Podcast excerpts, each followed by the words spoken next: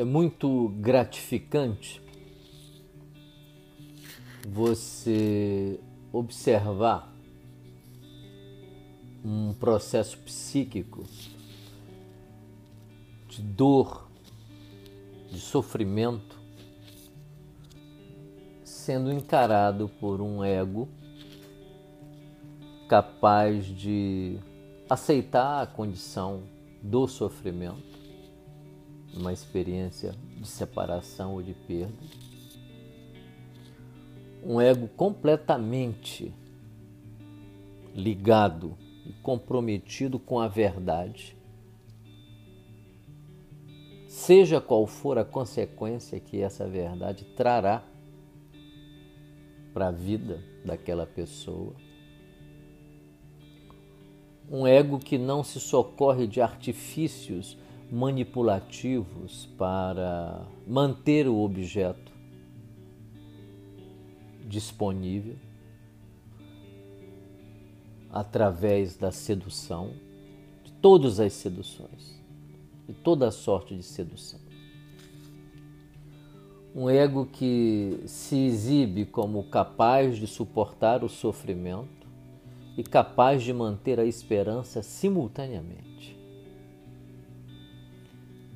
Um eu que reconhece que fará o processo de luto necessário, que outra coisa não é a não ser o recolhimento do investimento libidinal sobre o objeto, que agora não está mais disponível para uso. Uso no sentido psicanalítico do termo, é diferente do significado comum dessa palavra. Né? Parece uma coisa negativa. Né? Em psicanálise não é assim.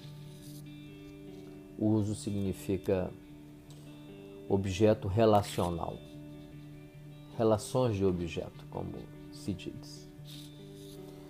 Um ego comprometido com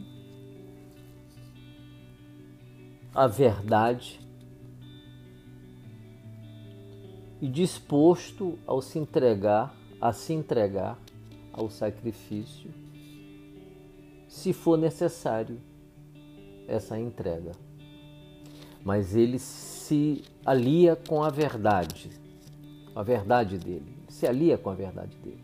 Ele não abre mão da verdade em função de uma situação que poderia trazer alívio, mas que ele sabe, primeiro, que não seria permanente depois que não poderia ser sustentável porque foi baseado numa sedução.